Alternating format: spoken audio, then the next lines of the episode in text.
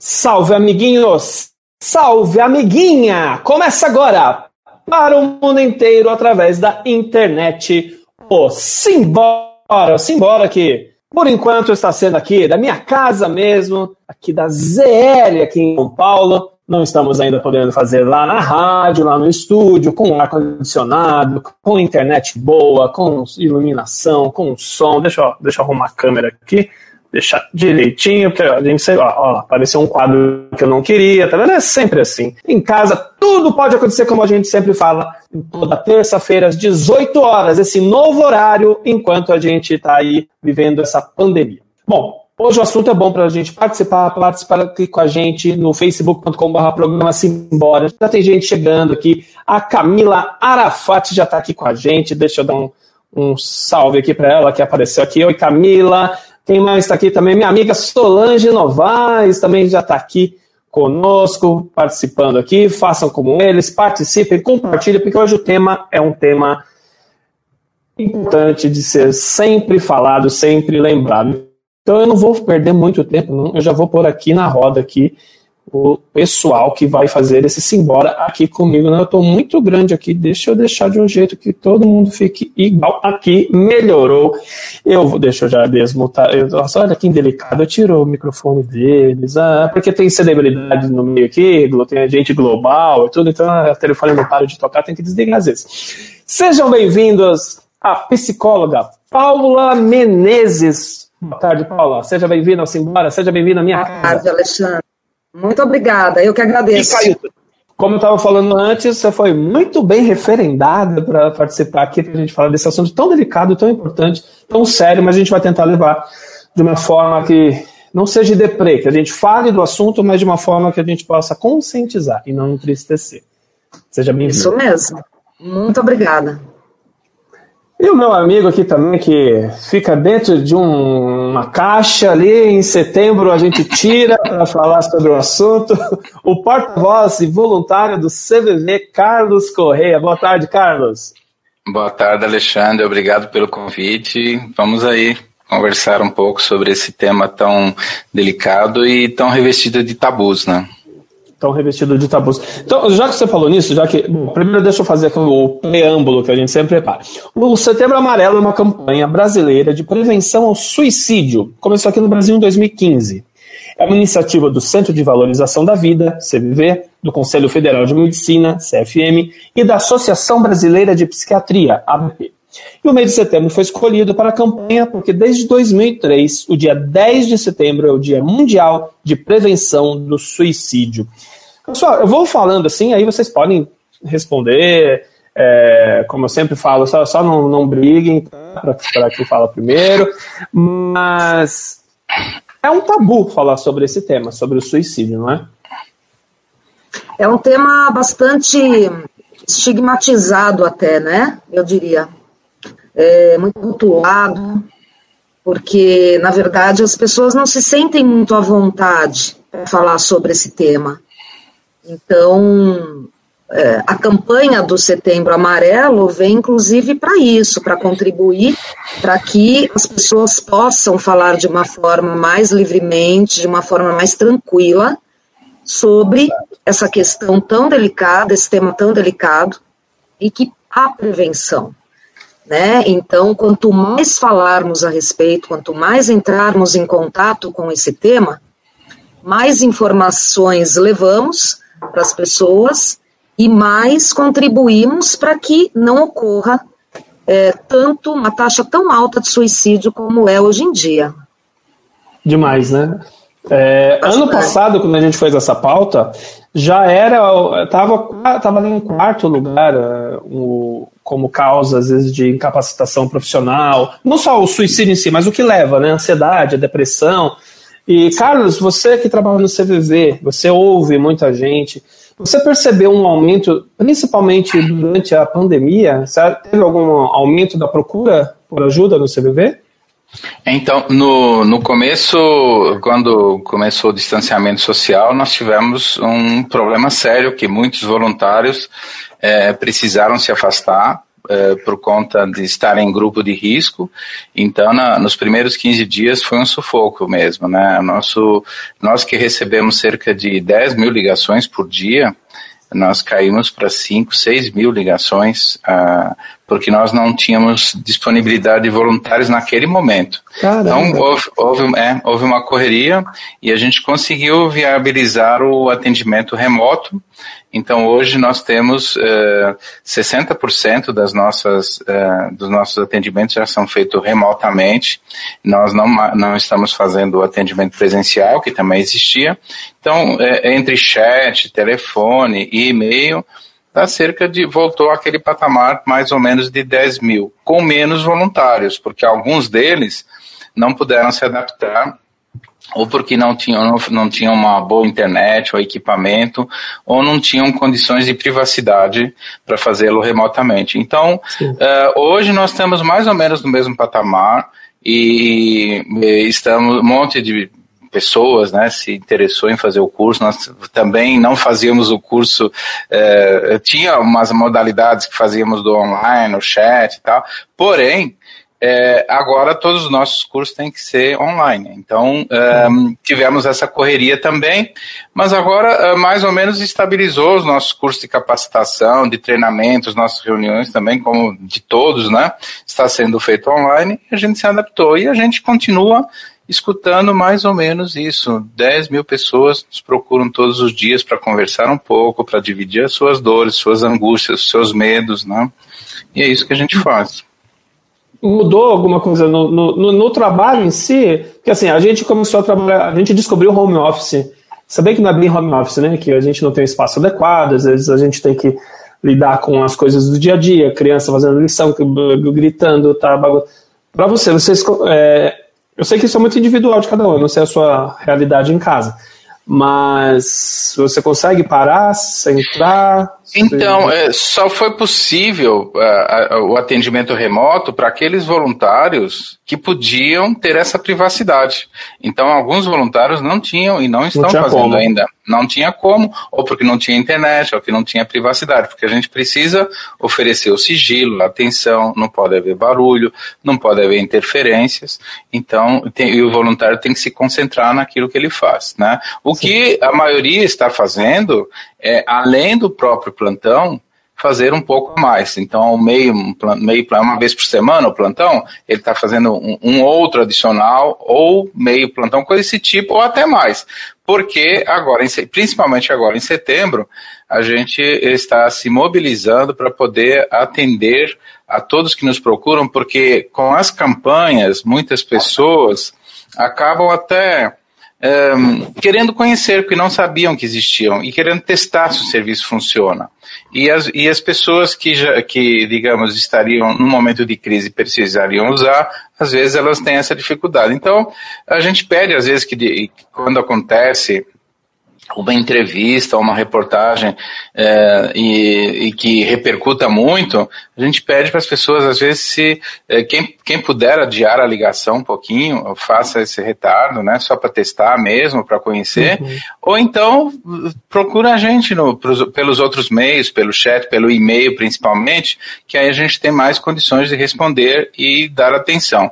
E nós temos as nossas redes sociais, o CVV oficial, onde as pessoas podem se manter informadas de tudo que eh, está acontecendo nesse momento, eventos, palestras, simpósios, seminários, a gente está fazendo muita coisa e o, esse online ele permite essa mobilidade. Parece que a é. gente aprendeu agora, de repente você está aqui, daqui, daí um pouco você já está em outro lugar, parece ser abduzido aí para outra coisa e a gente consegue então ter essa mobilidade interessante e oferecer isso sim, esse acolhimento para as pessoas que Durante a pandemia, às vezes assim, ah, elas é, mudou o perfil de quem liga, é muito parecido, é muito parecido, só que é, os relatos, muitas vezes, eles começam de uma maneira diferente, as pessoas manifestando seus medos, suas angústias em função de, de perdas, né, ou medo de perder, medo de perder a saúde, ou de um ente querido, de se expor, então essas angústias estão presentes em quem liga mesmo, né. Entendi. E, Paula, por que, que é importante falar sobre suicídio, sobre angústia, sobre depressão? Por que, que é importante? Qual a importância disso? importante justamente devido ao preconceito que existe em volta do tema. Né? Então, as pessoas, é, primeiro vamos entender que existem três, digamos, modalidades. Existe ideias de morte, ideação suicida e tentativa de suicídio. As ideias de morte são aquelas, aqueles pensamentos mesmo que invadem a mente, no sentido, seria melhor se eu não existisse, seria melhor se eu morresse, a vida está muito difícil, né? E aí são aqueles pensamentos que passam, mas eles não têm uma estrutura.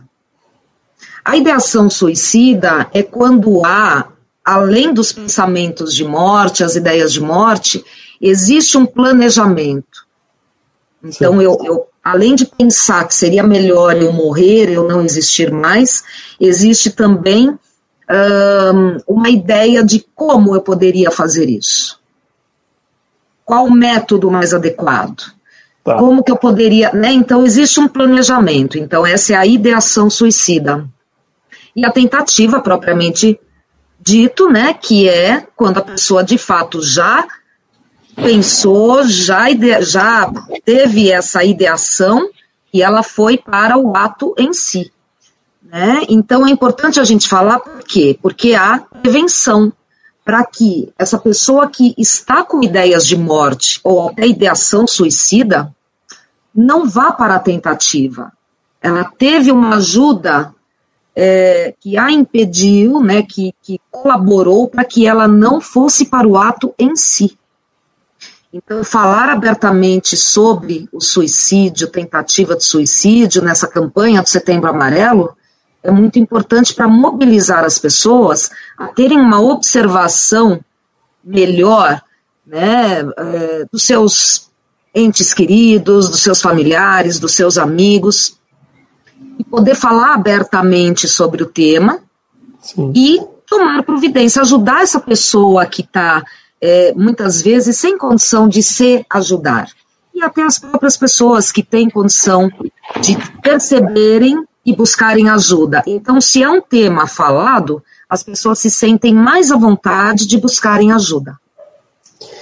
Existe, não vou dizer que é oficial, mas é uma coisa meio velado em muitos veículos de imprensa uh, para não se falar sobre suicídio, principalmente quando acontece com celebridades, com pessoas que as pessoas seguem, para não ter a imitação da morte do ídolo, da morte da pessoa com quem você gosta. É, o que, que você pensa disso, Paulo? Bom, antes disso tem, existe um tabu também. Muitas famílias se sentem, é, por vezes até as pessoas sentem culpadas, achando que poderiam ter feito alguma coisa para evitar. Então existe todo um tabu em volta disso.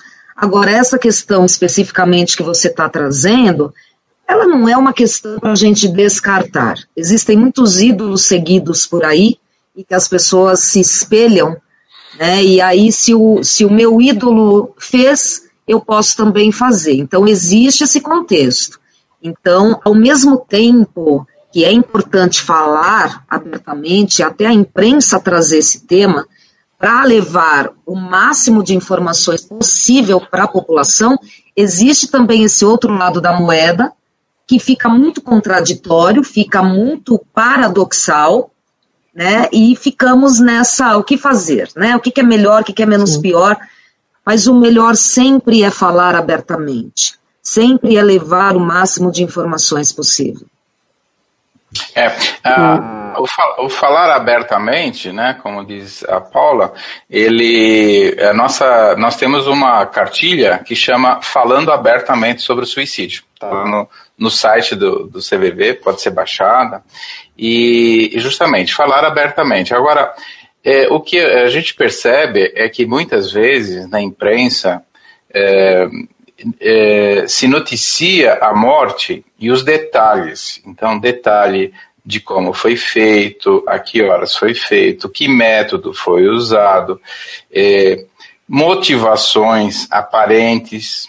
E essa descrição, ela, ela, isso aumenta, digamos, o sofrimento, porque aquela pessoa famosa, ela é uma pessoa que que se é nosso ídolo, é como se fosse um, um de casa, um parente, um amigo. Então você entra num luto e esse processo de identificação, poxa vida, mas eu gostava tanto da pessoa e aquela. Então, assim, acaba gerando um sofrimento, acaba gerando um luto. Então, a OMS, ela dá ah, orientações de como a imprensa é, tem manual para isso de como deve ser noticiado. Então, sem glamorização, sem esses detalhes todos que a gente já falou, sem apresentar uma foto da pessoa, né? Claro. Onde, ela, onde ela estiver. Então, assim, são detalhes que, que assim, noticiar, olha, fulano morreu, né? E normalmente nem se comenta que morreu por suicídio na, nas principais manchetes e tal. E é, quem quiser vai lá, dá uma mexida e consegue perceber na notícia ou nos comentários no corpo do o, texto, o né? corpo né? do texto, né? Então, por quê? Porque se, se assim, para uma pessoa que não que está equilibrada, está num momento tranquilo, aquilo não vai fazer diferença. Porém, mas se a pessoa é. tiver num momento de crise, ela, ela, não, ela pode se abalar profundamente. E aquilo pode ser a gota d'água, um gatilho, né? Tem mais uma coisa, né, Carlos, que eu acho que é importante também a gente falar. É, é importante a gente entender o que é esse falar abertamente. Então, o que será dito? Porque uma pessoa pode estar com uma ideação suicida, um, com, com um pensamento de vir a tentar algo contra a própria vida, mas não sabe como. E aí um ídolo né, comete o suicídio por, pelo método X, e aí isso pode até trazer uma ideia para a pessoa. Ah, então é um ídolo, eu posso fazer da mesma forma que ele fez. Então é, é muito importante que haja é, as informações elas ocorram de uma forma bem aberta e direta, mas até onde essa informação deve ser passada. Então, por conta disso que a OMS tem todo aí um, uma orientação em relação a isso, porque tem que ter, a gente tem que ter todo um cuidado também, Sim. né? Então são duas coisas aí que precisam é, estar em sincronia, né? Eu perdi aqui, eu acho que é o Eduardo. O Eduardo fala que na faculdade de jornalismo aprende que o efeito Werder, acho que é alguma coisa assim que, que eles ensinam já desde a faculdade para não pra evitar é, falar sobre isso. É, é a repetição, né? Que, que veio lá de um, de um livro, né? Que o, que o Goethe escreveu e que Exato. acabou ah, gerando uma série de, de repetições em função do método daquilo da maneira como foi descrito e tal. Então esse esse efeito de repetição, efeito Werner, é que é o, é o grande detalhe. Se você entra nesses pormenores, explicando, mostrando foto, mostrando carta testamento, é mais uma coisa que deve ser evitada, né? esses detalhes na carta testamento, tudo isso deve ser evitado para para não, não, não, não alimentar mesmo, como já disse a Paula, quem já estiver passando por um processo, né? E, e aquilo pode ser, é, assim, uma, uma dica, né? Pode ser uma dica, exato. É. Ô Paula, você, você trabalha em clínica. Você tem. É isso? Sim, sou psicóloga clínica, isso. Psicóloga. Área da saúde mental. E na pandemia está fazendo como? Como eu estou atendendo? Isso. Online. Estou atendendo online. online. Precisamos aí nos readaptar a essa nova realidade, né? Tem dado super certo. Então, a gente tem conseguido mesmo é, que os atendimentos permaneçam com qualidade, embora não esteja é, havendo esse contato né, presencial que é tão importante, mas no online está dando muito certo, a gente vai se adaptando. Dá então para manter a, a qualidade no, no, serviço mesmo à distância. Sim, sim, porque tudo, né, o nosso maior instrumento, o maior instrumento do psicólogo é, clínico no seu trabalho é o vínculo terapêutico. Então, se eu tenho uma relação de confiança, uma aliança terapêutica com o meu paciente, ele vai confiar em mim o suficiente para trazer para mim qualquer questão é, emergencial. Né? E se for uma questão emergencial e o atendimento precisar ocorrer de modo presencial, isso vai acontecer. Eu vou para o consultório para atender presencialmente, independente de pandemia. E como você sentiu os seus pacientes nesse período? Assim, você sentiu uma mudança neles na ansiedade ou Sim. em algum outro comportamento? Sim. A ansiedade está muito em alta, as pessoas estão muito ansiosas. É, a depressão também está ocorrendo é, sistematicamente, a gente percebe um aumento aí, né, de uma depressão. Então a gente pode pensar que a ansiedade e a depressão estão assim, é um páreo meio difícil. A gente fica sem saber o que, que aumentou mais. Mas a gente está tá vivendo essa, esse problema sim. O Carlos, você, a Paula falou sobre alguns estágios ali, né, da, da pessoa que, que pensa, que idealiza. Você, com a sua experiência, você já tem quantos anos mesmo no CBV? É, 28. 28, é, era 27, a gente até fez uma piadinha na sua idade, a gente fez umas contas da outra vez. é, você percebe, você consegue identificar o, o, o grau em que a pessoa está cometida desse distúrbio, dessa... Não. Não, não dá. É, não, a, nós, a nossa conversa ela é completamente diferente da de um terapeuta. Então, o nosso, nós assim, acolhemos a pessoa num, momento de crise em que ela ela está passando por um sofrimento e assim ela não tem aquele horário para ir, né, marcado para procurar uma, uma ajuda eh, profissional. Então ela ela nos procura é, ou preventivamente ou, ou para se sentir é, menos sozinha e isolada no mundo. Então ela pode, às vezes, simplesmente ligar para dar uma boa noite, para ver, sentir a voz humana né, por ali, é, ou ela pode conversar sobre alguma notícia que ela viu, que mexeu com ela, é, ou mesmo se ela está com pensamento, sim, é, de, de de tirar a vida. Então, ela é muito variável e nós não temos como medir. Então, o nosso envolvimento com a pessoa é emocional. A gente faz um acolhimento, a gente escuta com atenção, com respeito,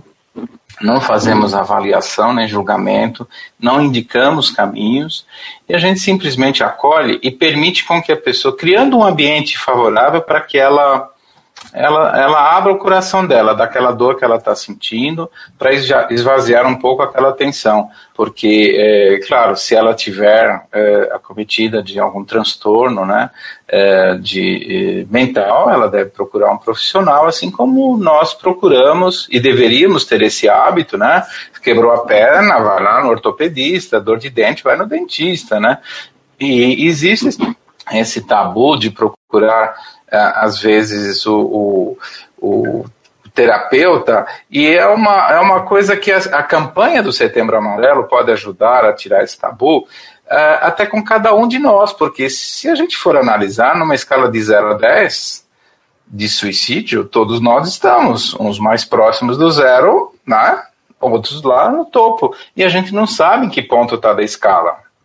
A gente, a única coisa que a gente talvez possa fazer é tentar se afastar do topo. E para tentar se afastar do topo, só quando eu faço essa parte de prevenção, de olhar para mim mesmo, de manhã olhar no espelho, né, falar assim, hoje não estou legal, né, o que está acontecendo, fazer esse autocuidado, esse auto um, preocupação e com aqueles que estão à nossa volta, porque às vezes quem está à nossa volta, ela precisa de ajuda e ela não consegue dar esse passo, nós temos que ajudar, temos que observar, conversar, sem julgar, sem discriminar, sem dizer que é preguiça, que é isso, que é aquilo, que às vezes é cheio de rótulos, né, e, e isso a pessoa, às vezes, ela fica até fala assim: não, não vou falar nada, porque vão pensar que eu estou inventando moda. Então ela fica guardando. Então, esse observar é importante, a gente ter que observar, mas observar com carinho e com respeito e acolhimento, senão não funciona. Então vocês fazem mais é, é uma escuta mesmo, né? Isso, uma, é uma escuta. É uma escuta, é uma escuta às vezes a pessoa nem está com um problema, ela quer falar com alguém. Uma pessoa né, quer desabafar alguma coisa, quer comentar é. um fato, como você disse. é, não, não é um, um, um lugar para bater papo, né? Sim. Assim, até que a pessoa até jogo, acha, é, a pessoa até pensa que está batendo um papo, né? Pode achar, mas o voluntário do CVV ele está centrado no trabalho e para ele aquilo não é um bate-papo.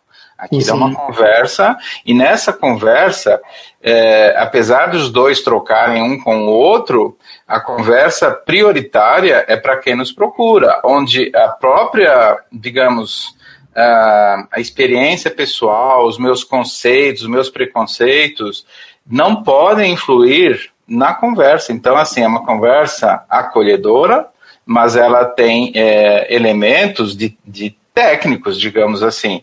É, é uma conversa vou... observadora, né? Uma é, conversa é, é, observadora. É, é, uma, que observa assim aquilo que é dito e aquilo que não é dito, os silêncios também. A gente Sim. fica atento a tudo isso e a gente procura dar o tempo necessário para a pessoa falar de si. Muitas vezes a pessoa inicia uma conversa, é, interrompe, vai tomar um café, volta, liga para outra. E nós, como nós temos uma rede hoje de voluntários espalhada pelo Brasil e é tudo interligado, às vezes a pessoa, quando liga, ela vai, vai ser atendida. Se ela foi atendida em Manaus, ela vai ser atendida em Porto Alegre, de repente. Então, é, tudo isso pode acontecer. De onde ela ligar, ela pode cair num outro voluntário. Então, a linha de atendimento é sempre a mesma, respeitar o outro, o outro em primeiro lugar, e acolhê-lo na situação que ele estava, sem fazer anotaçãozinha, sem pegar papel, sem nada. É de coração para coração, é isso que a gente faz.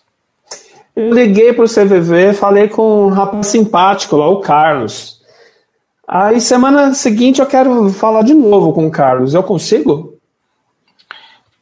Se uh, é aleatório, pode ser que eu não vá no plantão naquela semana e eu troquei meu plantão com outro voluntário, então não estarei naquele dia, naquele horário. Uh, pode ser que ao ligar, uh, o, o discador me, me coloque frente a frente com outra pessoa e não com o Carlos. É por isso que, que, que estou dizendo, né? Assim, você está, ao falar, a gente adota a mesma linha, porque às vezes cai, às vezes a pessoa está falando, a, a ligação cai, e quando ela retoma, ela retoma com outra pessoa. E, e isso a gente tem percebido que não gera conflito, a pessoa entende, porque a nossa maneira, nós não somos robôs, mas a nossa maneira, o nosso princípio de atendimento é o mesmo. É um né? padrão. Agora, é, então, é uma linha, é um objetivo, é um princípio. Cada um tem a sua maneira de falar. É uma conversa entre dois amigos, assim, digamos assim, em que eu vou estar conversando amorosamente com o outro, dividindo, uh, uh, mas assim, a entrega da conversa é um vínculo emocional sobre o problema que a pessoa está nos relatando. Nós não estamos resolvendo o problema que ela nos deu que ela está Sim. relatando, porque nós não temos solução. E se eu tivesse solução, é, seria a minha solução, mas quem vai ter que assumir a responsabilidade da solução é ela. Né? Então a gente não indica caminhos para ninguém, a gente conversa para que e confia que as pessoas, toda pessoa tem assim o discernimento, estando assim mais tranquila, né? Passou a temperatura baixou um pouquinho, para escolher o que é melhor para ela, seja lá o que for, né? seja o que for. O que é melhor é escolhido pela própria pessoa. Muito bem. Paula, é, eu comecei te perguntando sobre a importância de falar. Agora eu deixei lá pelo outro lado, assim, quais são os riscos de eu guardar aquilo que eu sinto para mim, de ir guardando, de ir acumulando? O risco maior é de um agravamento do quadro, né? Porque uh, existe um índice altíssimo de 96,8% eh, das pessoas, quando elas cometem o, o tentam, né, o suicídio, que elas tenham um quadro psicopatológico, um transtorno mental. Certo. Em primeiro lugar, a depressão, em, isso por meio de pesquisas, tá? Em segundo lugar, transtorno afetivo bipolar. Em terceiro lugar, abuso de substâncias. Então, para a pessoa chegar a uma tentativa de suicídio, ela já passou, ela, ela já tem um quadro, na maioria das vezes, um quadro é, anterior que antecede a tentativa de suicídio. Né? Então, isso, se a pessoa está se sentindo é, Tá com sintomas, por exemplo, alteração no sono, alteração no apetite, atividades que anteriormente davam prazer e hoje não dá mais, é, fadiga, né, um, que é aquele cansaço que é, é mais que o cansaço, é um cansaço exacerbado, por exemplo, né, a pessoa percebe que ela não está no seu normal e que isso não tem uma melhora, isso vai num, ou numa constância ou numa progressão, uma piora dos sintomas, a pessoa precisa procurar ajuda. E se a pessoa não procurar ajuda, que amigos, familiares também percebam, né, estejam muito próximos, ajudem, colaborem, agendem um profissional da área da saúde mental, levem essa pessoa, porque a pessoa precisa falar sobre o que está angustiando para alguém. E nada melhor do que com um profissional da área da saúde mental, psicólogo ou psiquiatra, né? Porque senão fica como uma panela de pressão que vai, né? Fica aquela pressão toda até que a válvula explode uma hora. E aí a gente nunca sabe para que lado que vai, né? Vai explodir como, de que forma. Então, não falar sobre as angústias vai levando a um agravamento, a prejuízos significativos na vida da pessoa, na qualidade de vida. Então, depressão não é frescura. De forma alguma, é um processo bioquímico mesmo. São alterações né, químicas no, no, no cérebro é, que precisam, por vezes, de medicação, inclusive dependendo do grau da depressão, é, precisa de medicação. Só a psicoterapia não vai é, surtir o efeito, dependendo do grau. Carlos, você já, lógico que sem querer, né? Mas você já acabou se envolvendo com algum caso, com alguma escuta? E quis fazer algo mais do que somente ouvir ou não? Envolvendo no sentido de que eu escutei. Você se sentiu tocado com aquilo que você ouviu? Te, é... Mobilizou, né? Se é, mobilizou isso, sensibilizou, mobilizou. Você saiu do, do, do, do, seu momento ali de trabalho. Nossa, preciso, gostaria de fazer algo mais. É, mais eu não diria, mas assim, ligações que mexem, claro, com você, a sua a história que é relatada, né? É, principalmente quando você percebe que tem uma pessoa que é, é, ela não consegue falar com ninguém, né? ela não consegue. Ela, ela é, às vezes até tem com quem falar, mas ela relata dores e que, que, que às vezes ela tem dificuldade mesmo, uh, né? no trabalho terapêutico com psicólogo, às vezes ela, ela sente até um certo constrangimento em falar sobre aquilo. E como a gente tem, digamos, uh, não existe câmera, né? A gente não, não se identifica. No uh, anonimato, né? No anonimato total, a pessoa, ela ela realmente abre o coração de uma maneira impressionante. E, e muitas vezes, pessoas que, que usam substâncias, né, álcool e tal, elas, elas são muito, às vezes, repetitivas. E, e dentro do, do círculo delas, elas às vezes são consideradas chatas e elas sabem que aquilo incomoda. E elas não têm com quem falar.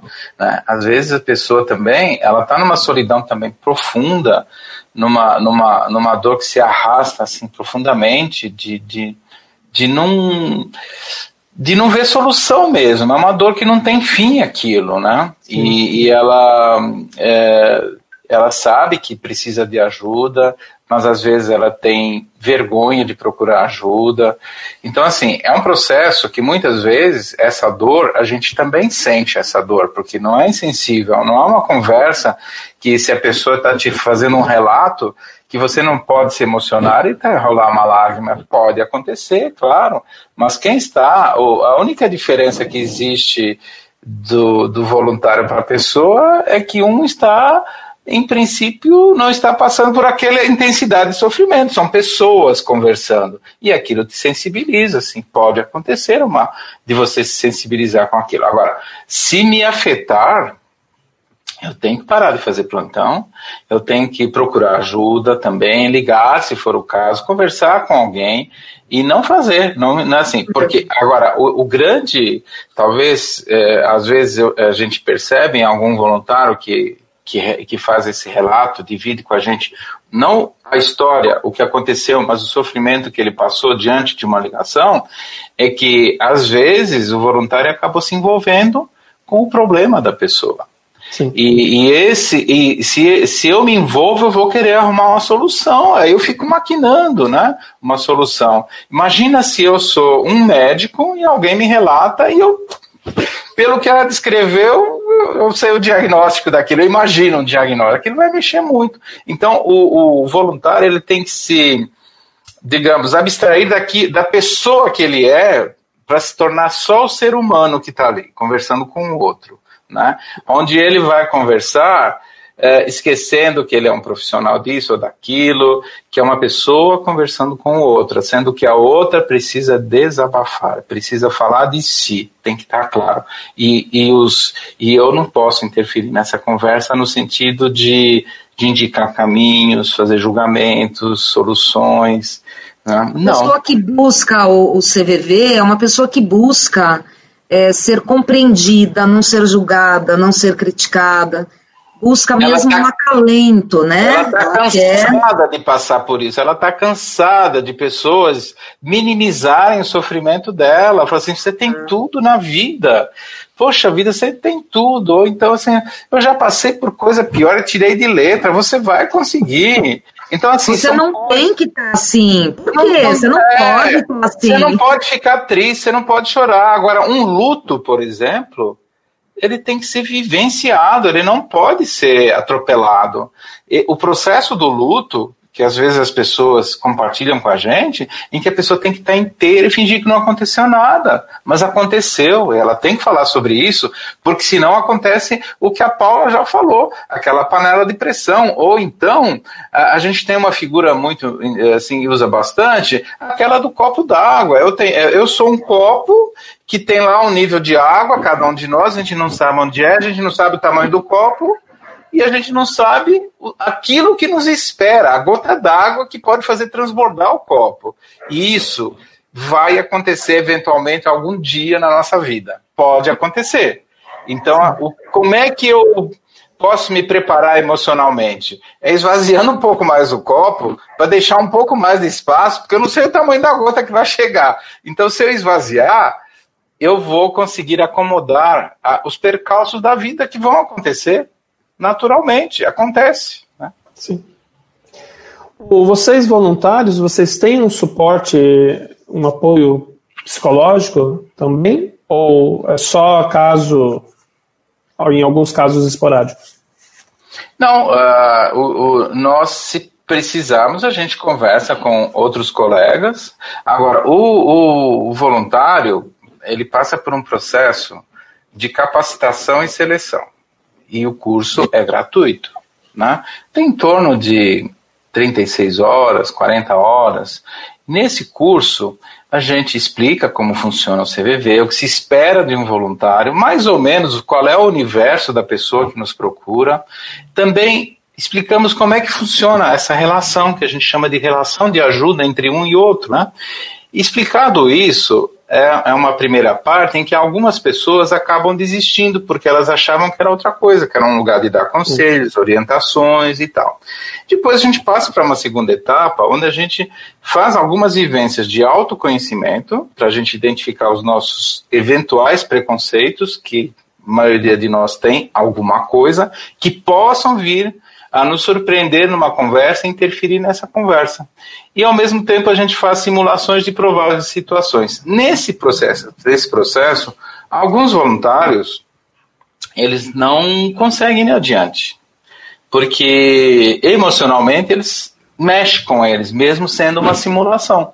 Então eles vão desistindo. Então, assim, no processo de, de seleção, né, que a pessoa pode se inscrever lá no site, a gente está fazendo os cursos online e ela vai, vai ser direcionada para uma unidade. Depois, quando há uma oportunidade, agrega os grupos e voluntários com um pouco mais de vivência vão transmitir e vão fazer esses detalhes.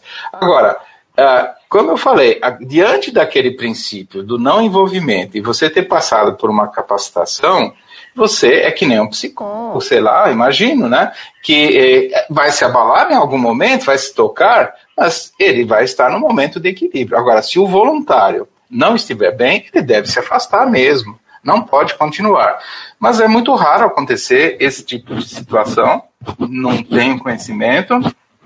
E se eu me tocar, como você perguntou há pouco, né, em alguma ligação, e se eu não estiver muito bem, eu posso desligar o telefone e tomar uma água, respirar, dar uma volta, né? Ligar para algum colega. Ligar para o CBB. Ligar para o CBB, claro. CBB, né? né? Se, poxa, se eu não confiar no trabalho que eu faço, é, não, tem, não tem sentido. Ou então ligar para um colega, porque é, às vezes você tem um colega que ou que é do CVV ou não é, e, e, se for do CVV, de repente ele já sabe como funciona, porque às vezes quando não é do CVV, e você vai conversar com algum amigo, esse amigo ele pode não saber, por isso que é importante que a gente está falando aqui do Setembro Amarelo, nessa né, de uh, nós temos um curso no CVV que é uh, a arte de escutar, de saber escutar, né? Então assim é uma arte escutar.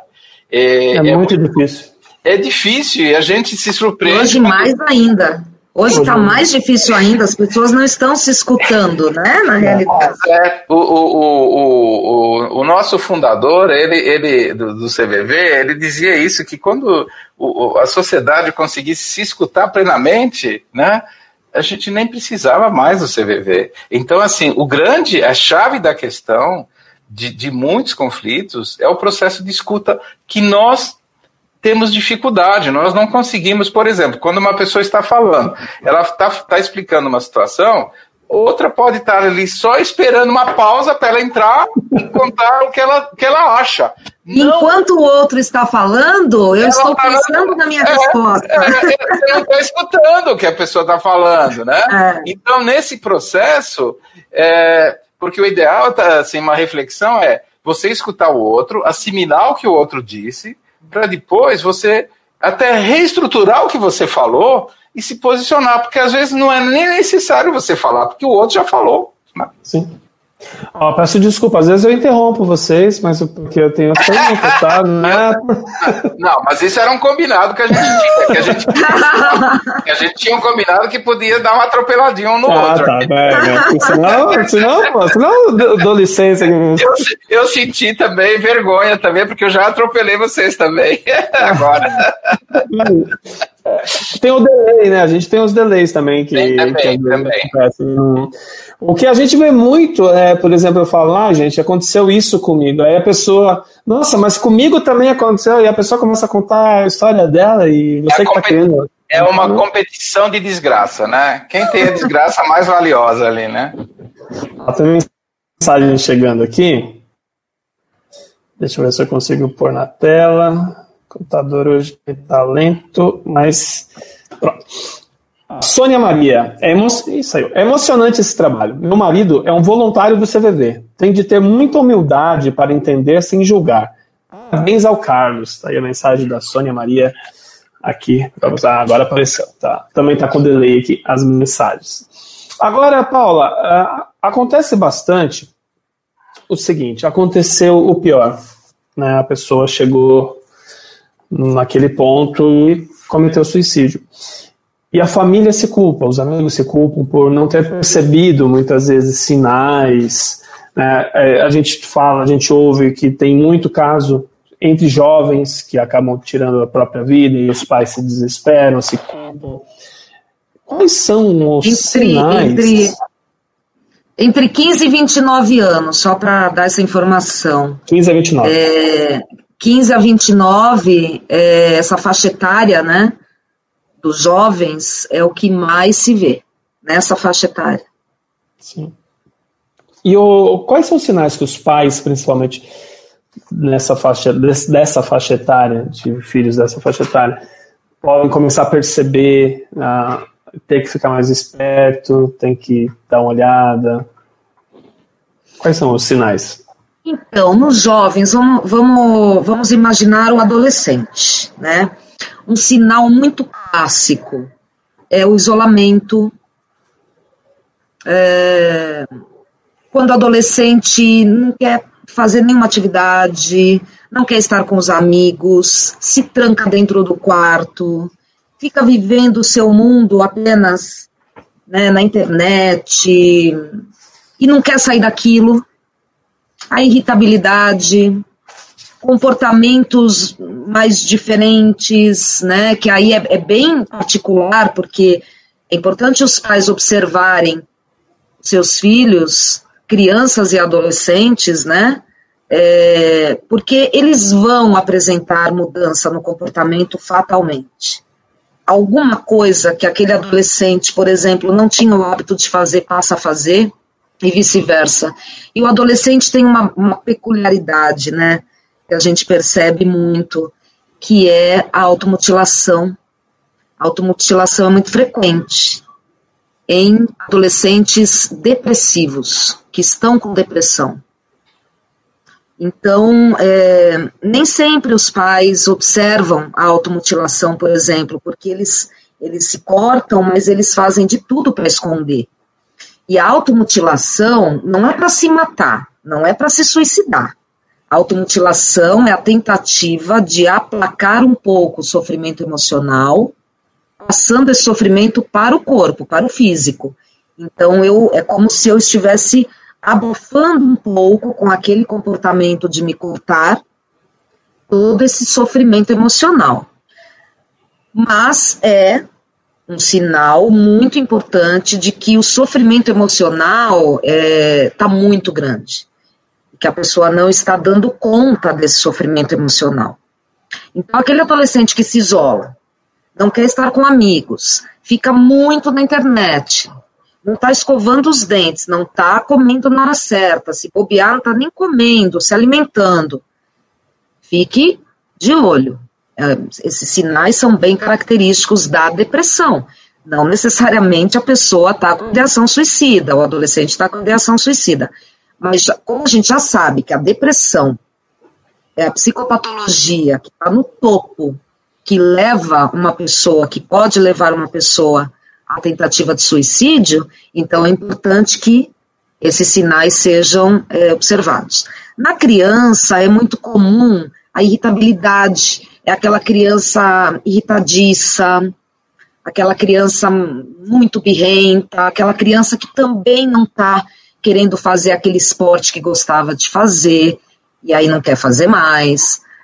Também aquela criança que se isola não quer estar com os amigos. Então, será que na escola aconteceu algum problema? Será que a criança está sendo rotulada de alguma forma pelos outros colegas né, na escola? Está se sentindo não pertencente?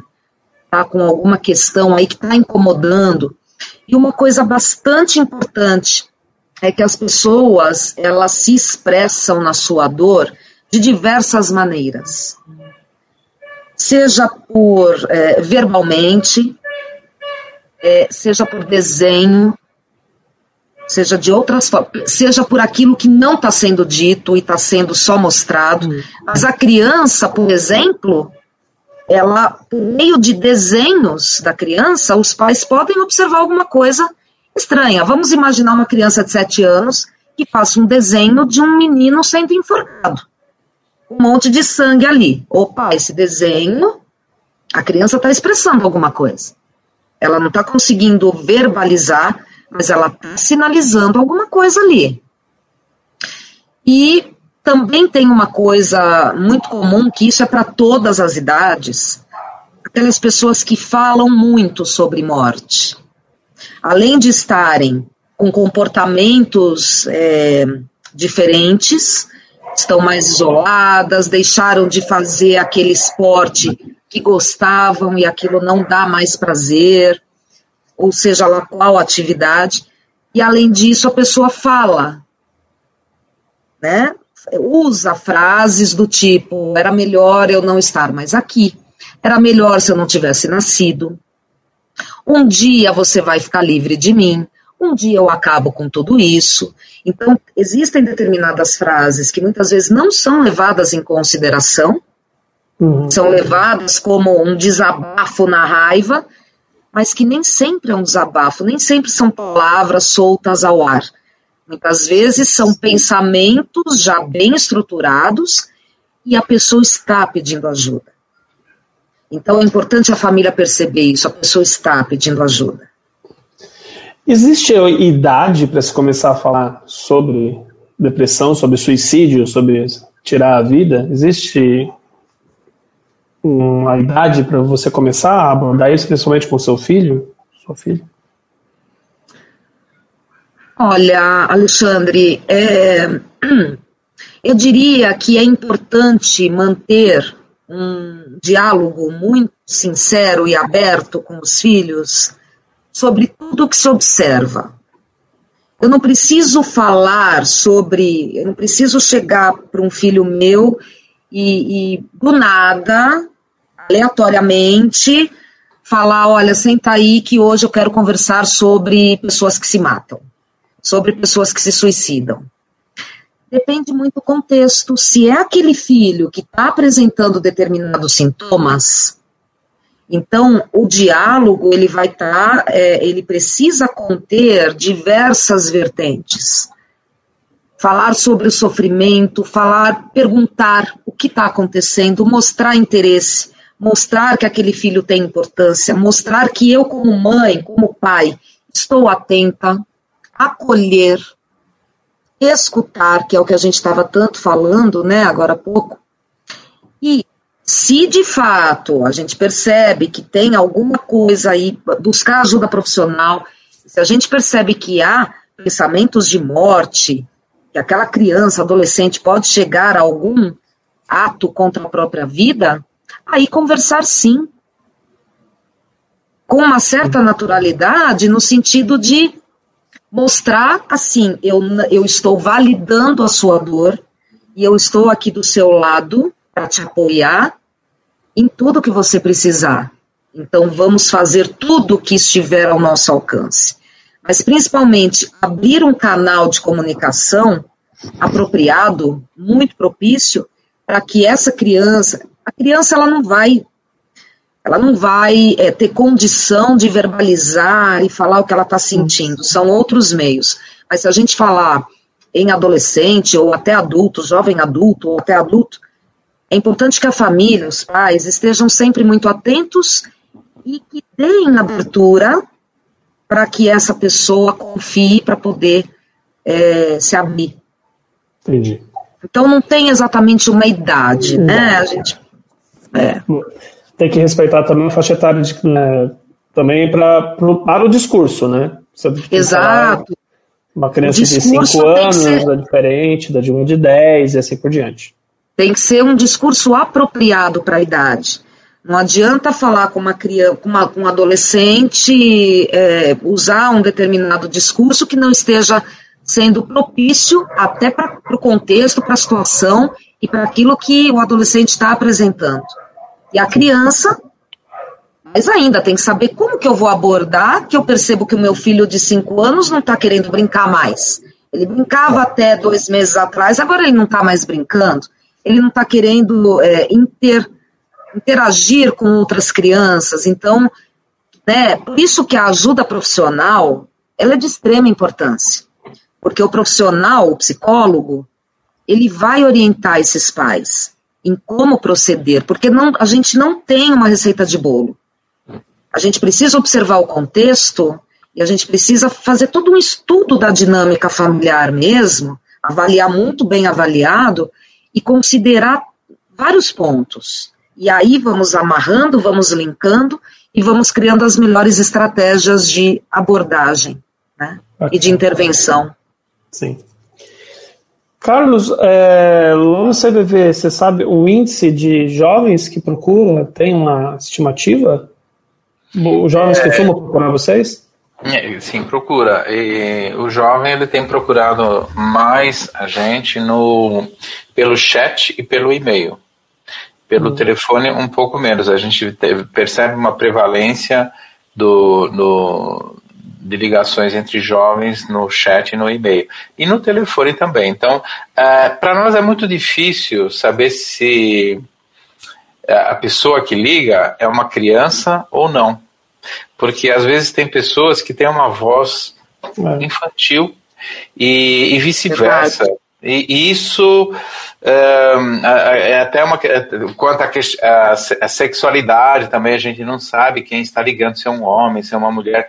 Então, o voluntário tem que ter essa sensibilidade para fazer um caminho neutro na conversa, usar pronomes neutros na hora da conversa, porque nós não sabemos, nós não vemos quem. E às vezes, é, um pequeno, uma avaliação, é, arriscar alguma coisa nessa área pode quebrar a relação de confiança que existe na conversa. Sim. Então, uma conversa é um fio da navalha mesmo, é muito delicado, em que o voluntário não pode.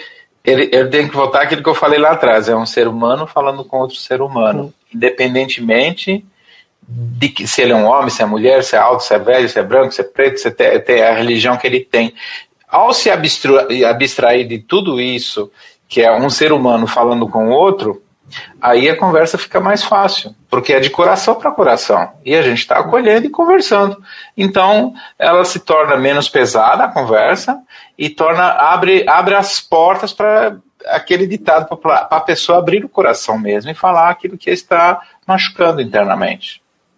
Só para quem está assistindo, gente, só, tipo, só para contextualizar, quem liga para o CVV não se identifica, né? Então não, não fala não. nome, não fala idade, não, né? Não. Então, é e, se quiser, que... e se quiser falar, ela, é, ela pode também mudar. Então, assim, Sim. às vezes é. nós não perguntamos, não é necessário. E ela uhum. desliga a hora que ela quer e é de graça a ligação. Sim, fala, Paula, Paula. Não, eu ia falar uma coisa assim, só para só a gente completar, né?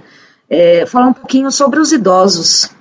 Sim, hum, legal. Super importante. Porque, porque existe uma, uma taxa aí é, razoável que a gente percebe uh, no grau de depressão em idosos, principalmente quando eles vão percebendo que a funcionalidade deles está diminuindo, está até ficando de fato escassa, né?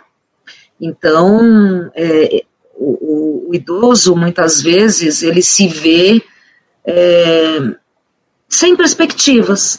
Então, os filhos já casaram, têm suas vidas, eles às vezes ficam sozinhos, às vezes são viúvos ou viúvas, e aquele sentido da vida vai diminuindo cada vez mais. Então, é muito importante que a família observe a depressão no seu familiar idoso. Observe como que está esse idoso porque o idoso se sente muito solitário. Ainda mais na agora. Na né? maioria, não estou generalizando, pandemia, né? na pandemia, né? É comum a gente perceber uma solidão muito, muito forte nos idosos.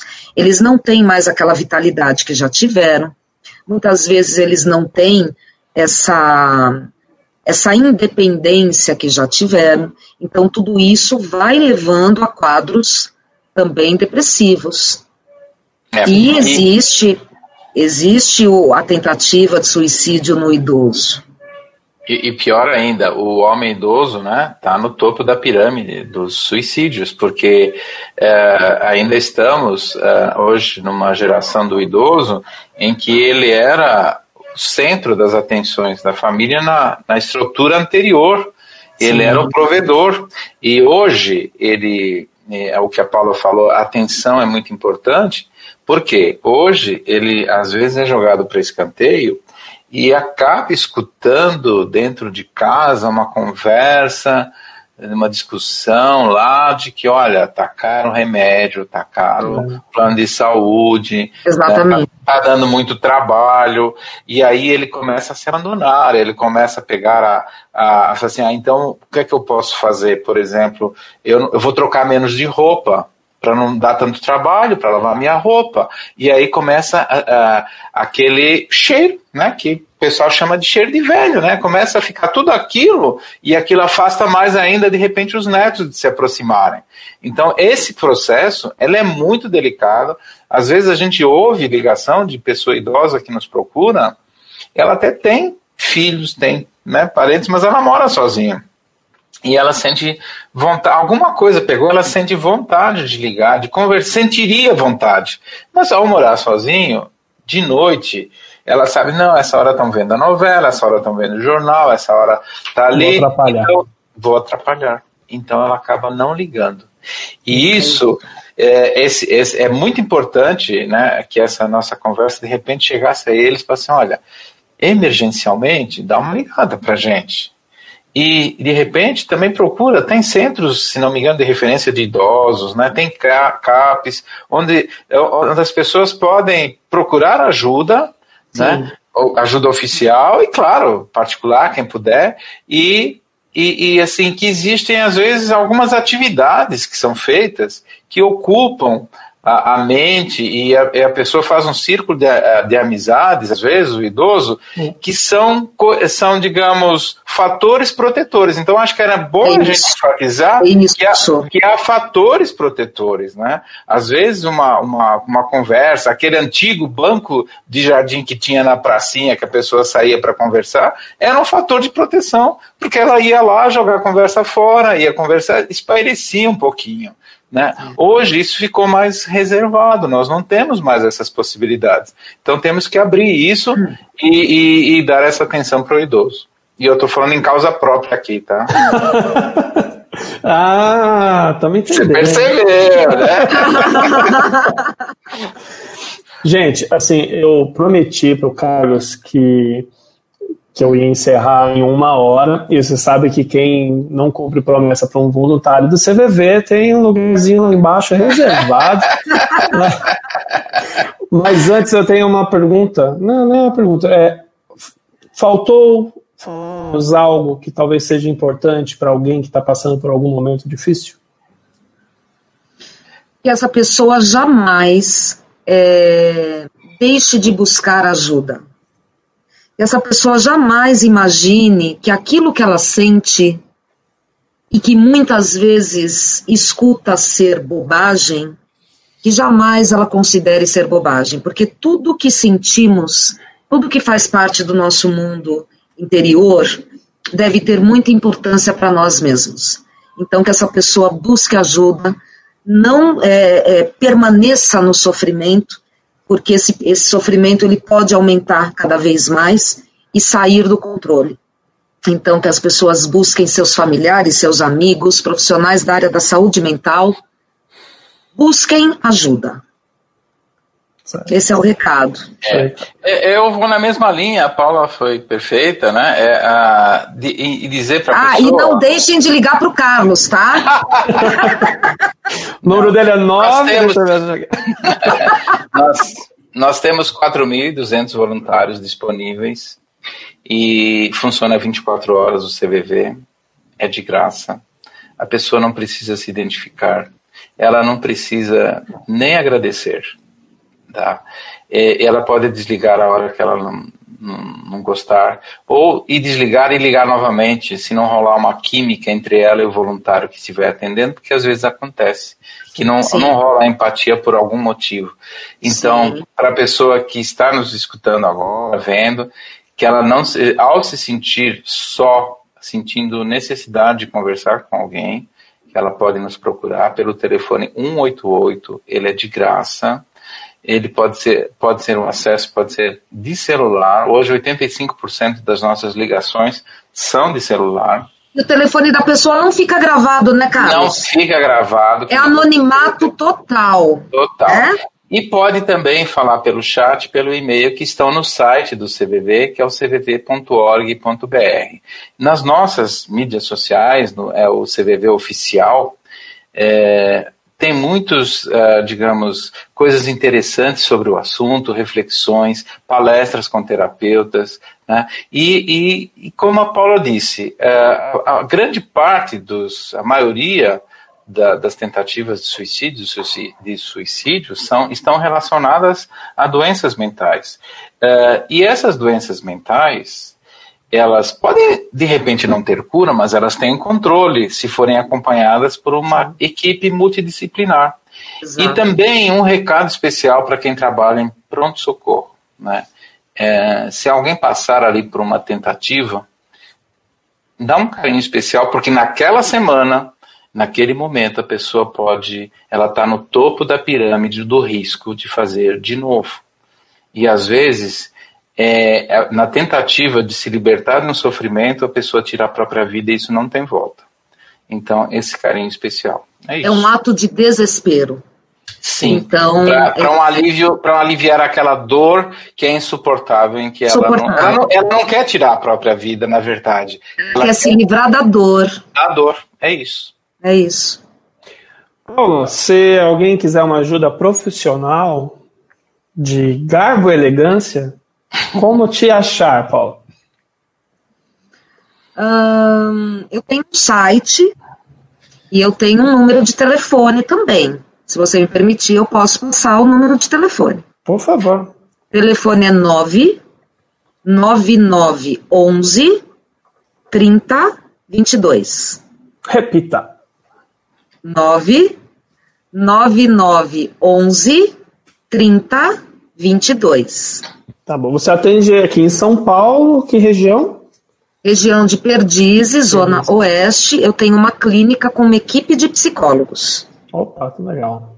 Ah, e também então, agora está fazendo também atendimento online nesse período. Atendimento online, tem profissionais na clínica já atuando presencialmente para quem preferir. Né?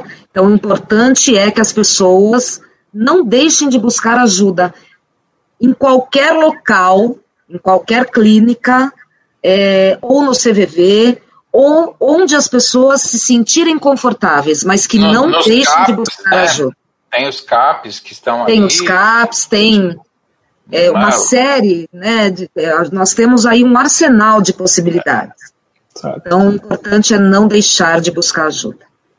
E quem ligar para a Paula falando que pegou o telefone assistindo Simbora vai ganhar um desconto na primeira consulta. Tá bom. Ah, Tem que é. falar que assistiu-se embora é com o Alexandre. É isso aí.